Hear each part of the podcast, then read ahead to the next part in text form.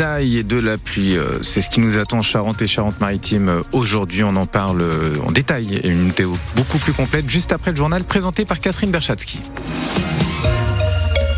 Deux ans jour pour jour après le début de l'invasion russe en Ukraine, plus de 300 personnes ont manifesté hier leur soutien dans nos deux Charentes au peuple ukrainien. Ils étaient une petite centaine à se retrouver sur les marches du palais de justice à Sainte hier matin avec des pancartes sur lesquelles on pouvait lire justice pour les meurtres et les crimes de la guerre en Ukraine ou stop aux échanges économiques entre la France et la Russie. Une centaine de personnes se sont également retrouvées à La Rochelle hier après-midi sur le vieux port au pied de la statue du Perret. On estime que sur l'ensemble des Ukrainiens, euh, un peu moins d'un millier accueillis en Charente-Maritime au lendemain de l'invasion russe. 200 vivent toujours dans l'agglomération rochelaise. Hier, ils ont proposé un spectacle pour raconter la guerre au public venu les soutenir, des danses et des chants mélangeant adultes et enfants. Adeline Robillard de l'association Charente-Maritime Ukraine accompagne une quarantaine de familles, des Ukrainiens partagés, dit-elle, entre l'envie de rentrer chez eux et de fuir la guerre. Le cœur est partagé entre les deux. Bien sûr, ils attendent le jour où ils vont repartir. Ceux qui étaient euh, dans la région de Kharkiv ou dans le Donbass et qui sont arrivés ici, pour eux, c'est une évidence qu'ils ne peuvent pas y retourner pour l'instant, puisque la plupart euh, d'entre eux ont eu euh, des dégâts, les maisons sont détruites, donc ils n'ont plus le point de chute pour retourner maintenant. Après, ceux qui sont sur le Vive, dans la, région de l'Ouest, bien sûr qu'ils attendent de retourner dans leur pays.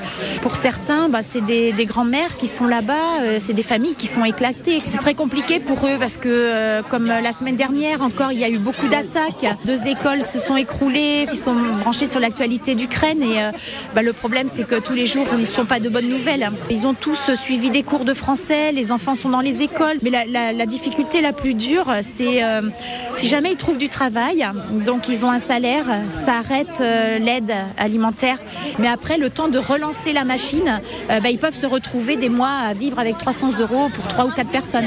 Des propos recueillis par Marie Laurence Dalle. Vous retrouvez son reportage euh, en images sur francebleu.fr. Les pluies des dernières et un nouveau risque euh, d'inondation en Charente-Maritime. Oui, les pluies des derniers jours, hein, notamment sur le secteur de la Boutonne. La cote d'alerte de 10 mètres a été dépassée cette nuit au pont de Saint-Jacques à Saint-Jean d'Angély. Dès hier, la mairie a pris des mesures de prévention.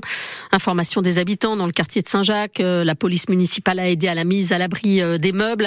Un conteneur de sable a également été installé et mis à disposition pour permettre aux habitants de faire des sacs de sable, ainsi qu'un numéro d'urgence. Le chemin piétonnier de la Boutonne est fermé, tout comme celui euh, de l'écluse depuis hier soir 18h. Des mesures prises en raison des prévisions météo. Trois jours de pluie hein, qui sont annoncés jusqu'à mardi. La plupart des rivières et fleuves de Charente-Maritime sont en alerte jaune, risque inondation, sauf euh, l'embouchure de la Charente à Rochefort. Emmanuel Macron a finalement passé 13 heures sur le salon de l'agriculture hier. Un salon qui a ouvert ses portes avec 1h30 de retard et dans une ambiance particulièrement hostile au président de la République. La journée a commencé dans la violence avec l'envahissement du hall 1 par des agriculteurs en colère. Le bilan est de 8 blessés côté force de l'ordre. 6 agriculteurs ont été interpellés. Les 3 heures de débat du matin avec les représentants de la profession n'ont pas suffi à faire redescendre les tensions. C'est donc sous cloche en quelque sorte que le président a vécu cette journée d'inauguration, Audrey Tison. Entre les policiers en civil et les CRS en uniforme, ce sont 800 membres des forces de l'ordre qui ont été déployés dans le salon. De quoi tenir à bonne distance le groupe d'agriculteurs en colère qui continuait à huer et à lancer des cris Macron démission. C'est donc dans cette bulle et dans une ambiance cordiale que le président a pu échanger avec des éleveurs et des représentants de la filière pêche. L'Élysée a même regroupé plusieurs rendez-vous lors d'un même déjeuner à huis clos afin d'éviter trop de déplacements. Emmanuel Macron désigne sans le nommer le responsable présumé des débordements, la coordination rurale, seul syndicat qui n'a pas clairement demandé à ses troupes de se calmer après les trois heures de débat du matin. Derrière ce syndicat, le président en est sûr, c'est le Rassemblement national qui attise les colères dans une démarche politicienne. Jordan Bardella appréciera. C'est lui qui va arpenter les allées du salon dans les deux jours à venir. Sur le fond, le président Emmanuel Macron s'est engagé à mettre en place euh, un fonds de trésorerie d'urgence pour les agriculteurs mettre en place aussi des plancher sur les produits agricoles français ou encore euh, élever l'agriculture au rang euh, d'intérêt général majeur. Il a par ailleurs promis une réunion dans trois semaines avec l'ensemble des acteurs de la filière agricole pour faire un point d'étape. Dossier complet à retrouver sur francebleu.fr et notre application ici. En Charente, une quarantaine d'agriculteurs de la Confédération paysanne euh, ont installé hier matin un marché de producteurs sauvages devant l'entrée du magasin Carrefour de Soyaux. Ils sont aussi allés dans les rayons du supermarché pour mettre par terre les produits d'importation avant d'organiser une table ronde à la mairie de Soyaux autour du thème de la souveraineté alimentaire. Encore une défaite à l'extérieur pour le stade Rochelet hier au stade Aimé Giral à Perpignan. La huitième hein, depuis le début du championnat. Les jaunes et noirs s'inclinent 27 à 15 sur la pelouse de l'USAP. Alors il y a eu plus d'envie et plus d'application en défense hier soir, mais les Rochelais ont pêché dans de nombreux secteurs de jeu, incapables de concrétiser leurs occasions un essai. On retiendra aussi euh, des touches pas très bien assurées par le tout jeune remplaçant euh, Sacha Idoumi. Mais les jeunes n'ont pas été les seuls hein, à louper des coups. Brice Dulin a subi euh, un rebond traître sur un coup de pied à suivre de l'USAP qui mène au premier essai.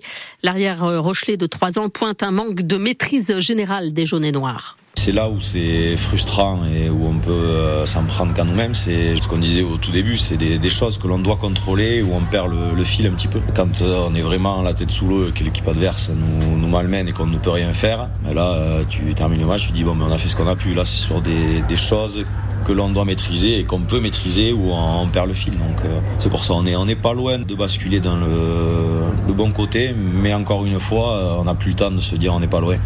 Donc vraiment se recentrer sur ce qui font nos forces, et, ça le fera, mais il va falloir vraiment être conscient que les deux prochains matchs vont être cruciaux pour nous. Dimanche, le Stade Rochelet recevra donc Clermont-Ferrand, puis le week-end suivant, le Stade français, deux matchs cruciaux donc. Les Maritimes sont toujours 9e de top 14 ce matin. Perpignan, Stade Rochelet, résumé du match à retrouver sur francebleu.fr. À suivre aujourd'hui en clôture de cette 16e journée, Clermont, donc prochain adversaire des Rochelais qui reçoit Toulouse à 21h05. Hier, la section paloise a battu Toulon 17 à 9. L'UBB s'est incliné à Castres 41 à 12 et le Stade français a remporté le derby francilien en battant le Racing 92 27 à 11. Le rugby, c'est aussi euh, le 15 de France qui dispute cet après-midi à 16h son troisième match dans le tournoi Destination avec euh, la réception de l'Italie à Lille. Trois Rochelais seront titulaires, Antonio Danti et Boudin. Après la débâcle vécue contre l'Irlande, puis une victoire poussive en Écosse, les hommes de Fabien Galtier feront face à des Italiens plus faibles hein, sur le papier. Ils n'ont pas encore remporté de rencontre dans ce tournoi et restent sur 14 défaites d'affilée face aux Bleus. Match à vivre en direct à partir de 15h55 sur France Bleu La Rochelle.